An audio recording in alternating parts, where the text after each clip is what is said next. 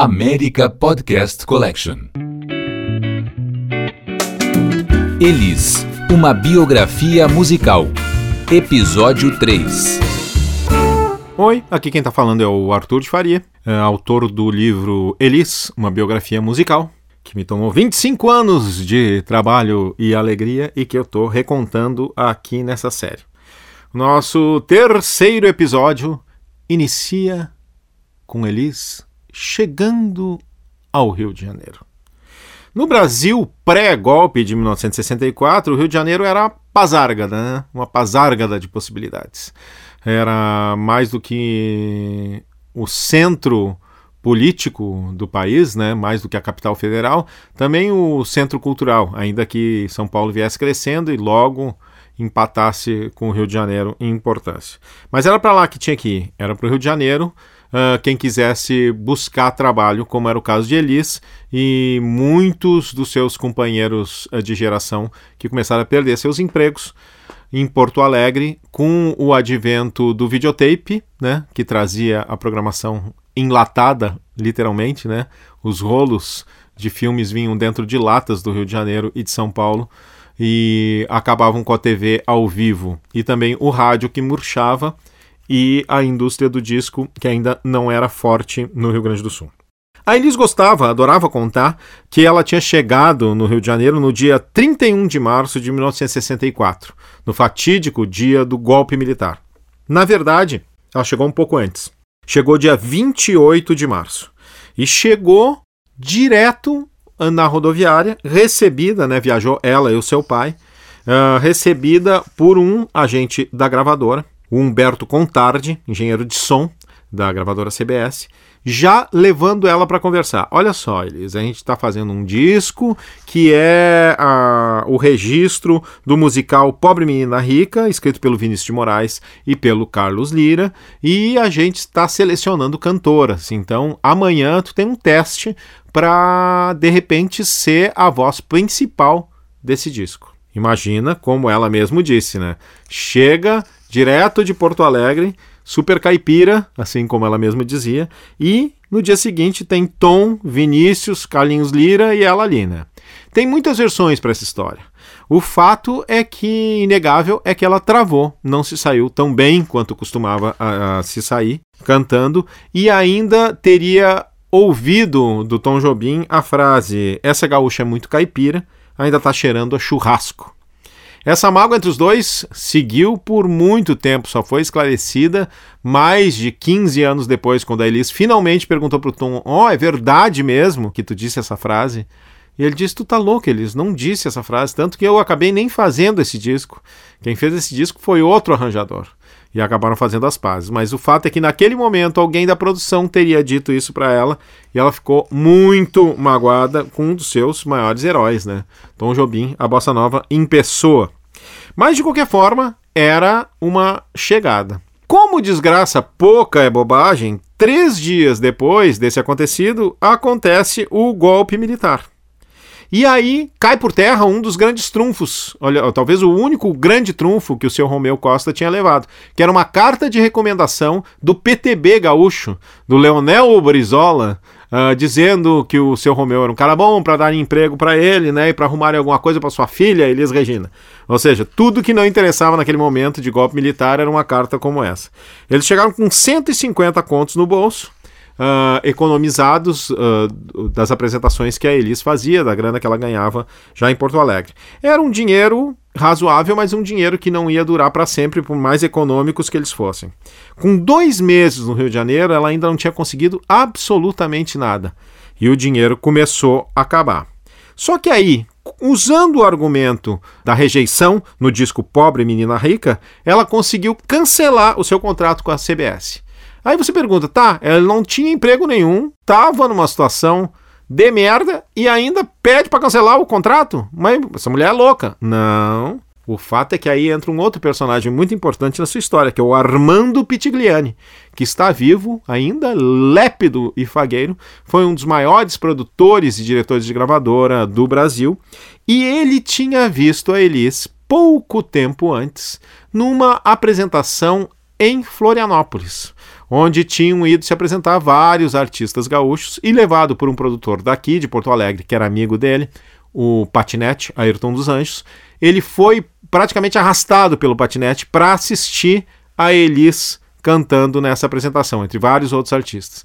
Ficou impressionado com ela, sugeriu umas coisas de repertório, ela cantou e ainda perguntou para ele: tá, mas tu quer que eu cante com ou sem lágrima? Ele ficou impressionadíssimo com aquela menina de 17 anos, já com esse controle da sua intenção.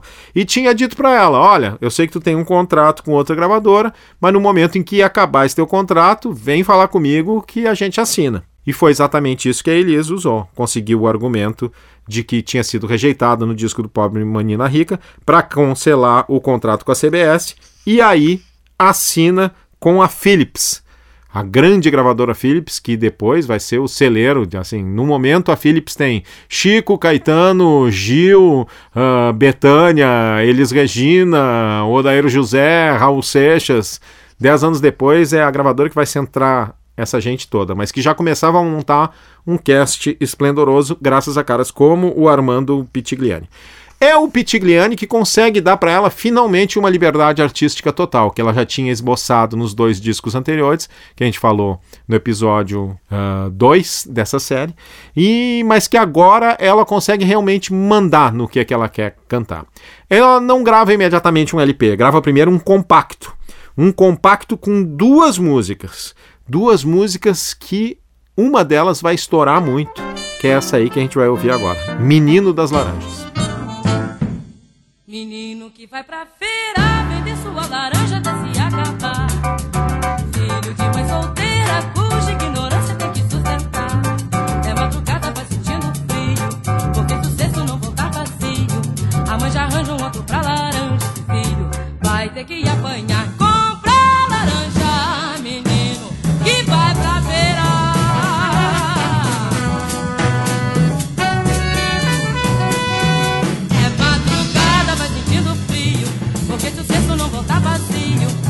A mãe já arranja um outro pra laranja, esse filho vai ter que apanhar. Compra laranja, laranja, laranja, doutor. Ainda dou uma de quebra pro senhor. Lá no morro a gente acorda cedo é só trabalhar. E comida é pouco e muita roupa que a cidade manda pra lavar. De madrugada ele, menino, acorda cedo tentando encontrar pouco pra poder viver até crescer e a vida melhorar ainda dou uma de quebra pro senhor. Compra laranja, doutor, ainda dou uma de quebra pro senhor. Compra laranja, laranja, laranja, doutor, ainda dou uma de quebra pro senhor. Lá no morro a gente acorda cedo e é só trabalhar. Menino das Laranjas, do Theo de Barros, era o veículo ideal para eles mostrar todo o swing, toda a intensidade que ela vinha trazendo, né, e que era tão diferente das cantoras daquele momento. Ela nem era uma cantora antiga como as rainhas do rádio, né, Emilinha, Marlene, Ângela Maria, Dalva de Oliveira, nem era uma cantora bossa novista, contida, como a Nara Leão ou como a Silvinha Teles. Ela era já um furacão ela já era uma força da natureza, né? E chamou a atenção de muita gente esse compacto, que tinha de um lado Menino das Laranjas e do outro lado Sou Sem Paz. Para ajudar a Maré Boa, ela começa a namorar um produtor de São Paulo chamado Solano Ribeiro, produtor de TV, que começa a abrir portas para ela.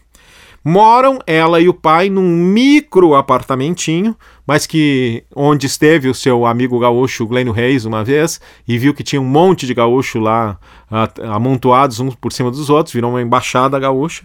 E depois de algum tempo eles conseguem se mudar para um apartamento um pouco melhor, mas ainda muito acanhado e trazer o resto da família. Então tá Elis, o seu pai, aí a sua mãe e o seu irmão uh, num apartamento quase com uma peça única, separada com cortinas. O Solano Ribeiro lembra muito bem uh, desse apartamento e descreve assim, né? Uh, não chegava a ser a uma pobreza, mas assim, a, a, a humildade das instalações. Ela consegue, junto com Solano, um contrato para a TV Rio. Então é o primeiro trabalho, né? E no, na TV Rio ela vai se apresentar no programa Noite de Gala. Finalmente tem um salário, que não era grande coisa, mas já era alguma coisa, principalmente se comparado a um outro lugar onde ela começava a ganhar algum dinheirinho: o Beco das Garrafas. O Beco das Garrafas era o núcleo da vanguarda do que acontecia de música no Brasil. Eram bares muito pequenos, de 40, 50 lugares, uh, num beco, onde segue, inclusive, existindo esse beco no Rio de Janeiro, e onde os músicos criavam uma nova música que já não era mais a bossa nova e era o que alguns viriam a chamar de samba jazz, do qual a Elise e o Simonal seriam os principais representantes como cantores, ambos paridos ali naquele beco das garrafas. Quem leva a Elise para o beco é um baterista chamado Dom Romão, um baterista espetacular que tinha um trio chamado Copa Trio. Ele leva ela para lá e eles começam, a, eles montam um show com ela e o trio numa microboate chamado Bottles. Por indicação do Armando Pitigliani, ela procura uma dupla de diretores produtores que dirigia vários shows por ali. No caso, ao lado do Bottles, o Little Club, que também era um lugarzinho de 40, 50 lugares. Esses dois produtores eram quem? Miele e Boscoli, que tinham um slogan sensacional: Dê-nos um elevador e nós lhe daremos um espetáculo. Eles conseguiam montar espetáculos com roteiro, com iluminação precária, mas iluminação e os truques possíveis em micropalcos.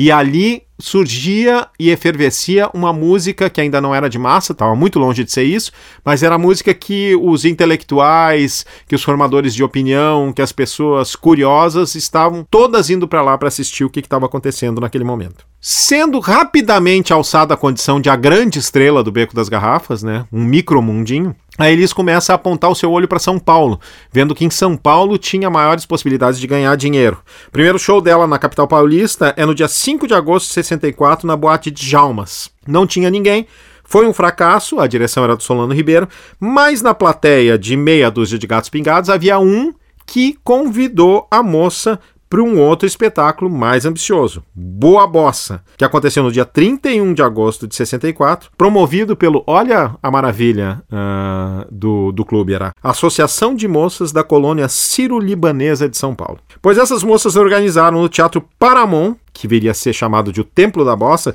esse show, Boa Bossa, que tinha o Manfredo Fest Trio, Manfredo Porto Alegrense como Elis, o Sambalanço Trio do César Camargo Mariano, que viria a ser marido uh, e diretor musical da Elis muito tempo depois, Nara Leão e por aí vamos. Era moda nesse momento os shows de bossa nova organizados geralmente por escolas, universidades ou grupos como essa associação de moças. Por todo o Brasil estavam pipocando esses espetáculos. Ninguém ganhava quase nada, os artistas quase ninguém ganhava e a grana era usada para uh, fins sociais como pagar o baile de formatura do curso ou coisa desse tipo. O fato é que todo mundo queria cantar, porque eram palcos de teatro, não eram aqueles micro palcos para 30 pessoas dos barzinhos, uh, ou não é ou música para dançar. Não, era um teatro onde as pessoas iam para assistir. E para isso, as pessoas topavam até não ganhar cachê nenhum só para ter esse privilégio, essa novidade que era cantar num teatro.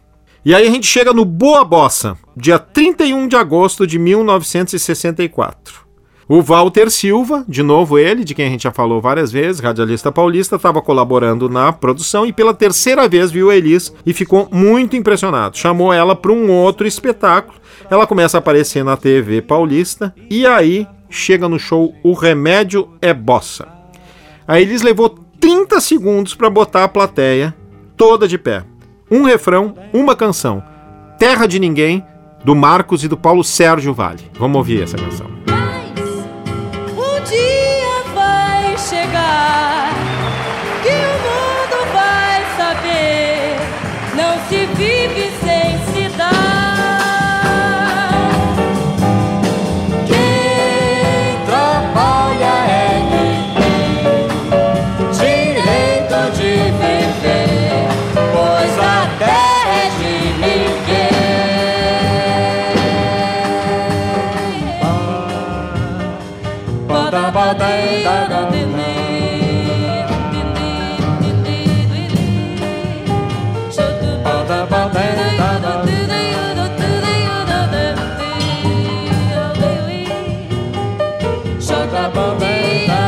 Bom, sentiram o impacto disso, né?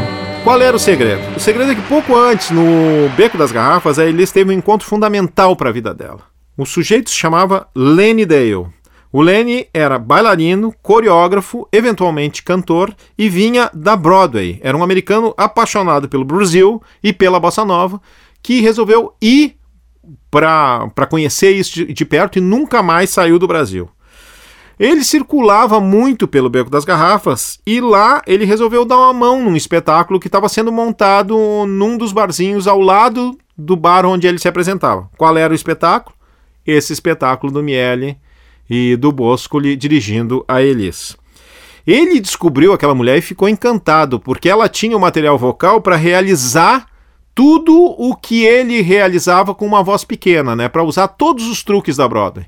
Um dos truques era esse vira, a viradinha, como ele chamava, né, a desdobrada, que era pegar uma música que vinha, vinha rápida, vinha intensa e tal, e aí no refrão, em vez dela crescer, ela cai o andamento, toca mais devagar e aí o cantor abre o pulmão e manda ver como é essa canção que a gente ouviu, o Terra de Ninguém, que foi a primeira vez que a Elisa usou esse truque.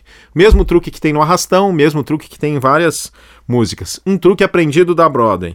O Lenny também trabalhou muito a coisa uh, corporal da Elis. A Elis já tinha muita experiência, muito mais experiência do que todas as cantoras dessa geração, porque era uma menina que desde os 12 anos de idade se apresentava uh, em, em programas de auditório, mas ela tinha, além disso, já também uma experiência em televisão e a experiência de baile, ou seja, era muito experiente, apesar dos seus 18 anos de idade, tinha muita cancha, tinha muito material uh, para ser utilizado por alguém que soubesse lapidar. E o Lenny é exatamente essa figura. Inclusive dizem que aquele lance dela de balançar os braços, que rendeu dois apelidos, né, o de Alice Regina e o de Helicóptero, ela teria aprendido com Lenny Dale, mas o próprio Lenny conta que não, que ela que sugeriu aquilo, ele achou o máximo e aprovou. A Elis e o Wilson Simonal eram os caras que circulavam pelo beco e que fizeram aulas informais, né? Eh, com o Lenny Dale para aprender essa cancha, essa malandragem de palco. Não coincidentemente, 15 meses depois, a Elis e o Simonal eram os cantores mais populares do Brasil. E aí acontece um momento, né, em que ela tá lá cantando a, fortemente balançando os braços e o, o Bosco olhando aquilo horrorizado, porque o Bosco ele vinha da estética da bossa nova, um banquinho e violão, tudo bem contido, tinha sido namorado da Nara Leão. E ele diz pro Miele, mas cara, o que que tá acontecendo? E o Miele diz para ele, deixa Bosco, que assim ela enterra a bossa nova de vez. Aí ele segue cada vez mais fazendo sucesso em São Paulo. Em novembro de 1964, ela participa de um outro espetáculo chamado Primeira Dente Samba. Dente Samba, sim, você acertou. Era promovido pela Faculdade de Odontologia da USP. Dessa vez, ela consegue um set de 45 minutos. Era um teatro imenso, um público grande e quem se apresentava era, imagina assim, o auge da extroversão: Toquinho, Chico Buarque, Geraldo Vandré, Peri Ribeiro, todo mundo naquele clima, né? Contidão, banquinho e violão. E chega a mulher com aquela energia toda. E o Armando Pitigliani descreve essa cena vista dos bastidores. Ele diz o seguinte: Então, como por encanto, um silêncio de mil séculos desceu sobre três mil pessoas. No palco, com ares de colegial em banca de exame, estava uma jovenzinha graciosa e tímida, oprimida naquele silêncio de todos os olhares. O segundo seguinte foi inteiramente imprevisível. Difícil seria descrevê-lo. Os que lá estiveram recordar-se-ão por toda a vida daqueles 45 minutos. No final, com o público de pé, ovacionando calorosamente, lágrimas brotaram de muitos olhos, culminando com a invasão do palco após vários retornos da cantora à cena. Sucesso, consagração, 65 cruzeiros de cachê, o que estava ótimo, porque no Battles ela ganhava 30 cruzeiros. Né? O que, que acontece? Ela começa a fazer cada vez mais sucesso em São Paulo e começa a faltar os shows lá no Beco das Garrafas. Dizem alguns que ela faltou vários. O Solano Ribeiro me garantiu que faltou uma vez só porque um avião atrasou e ela não estava nem em São Paulo, estava em Curitiba. Ela chega no dia seguinte para fazer o seu show e encontra o Bosco puto da vida na frente e do lado o cartaz do seu show com uma outra cantora escrita em cima.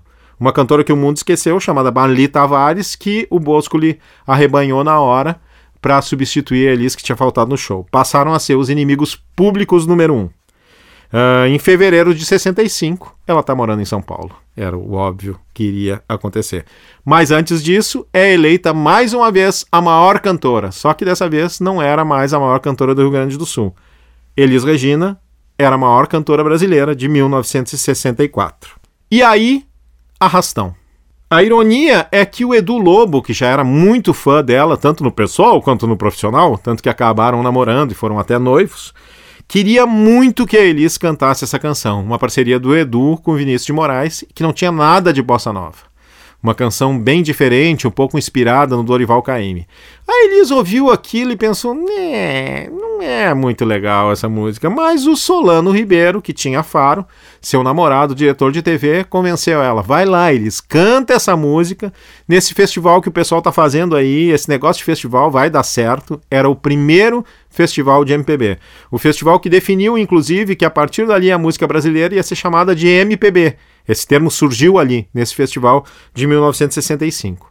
O sucesso foi tão grande do Arrastão que o Arrastão ganhou melhor música, eles ganhou melhor intérprete e num momento tornou-se conhecida no Brasil inteiro. Vocês imaginem, um, como eu falei antes, duas referências de cantora, aquelas cantoras antigas, tipo Angela Maria, ou aquelas cantoras muito contidas, tipo Ana Leão. De repente tem aquela baixinha com uma maquiagem horrorosa, um vestido esquisito, mas cantando, sacudindo os braços daquele jeito, aquela canção tão empolgante que ficou todo mundo siderado olhando para a televisão. O Nelson Mota, que era o mais moderno dos modernos, lembra dessa noite até hoje. E ele conta assim: Aquela garota cantava uma barbaridade, cantava muito mais do que todas as que a gente tinha ouvido. No fim da música, ela já nem parecia tão feiosa assim. Era uma imagem radiante de talento e energia.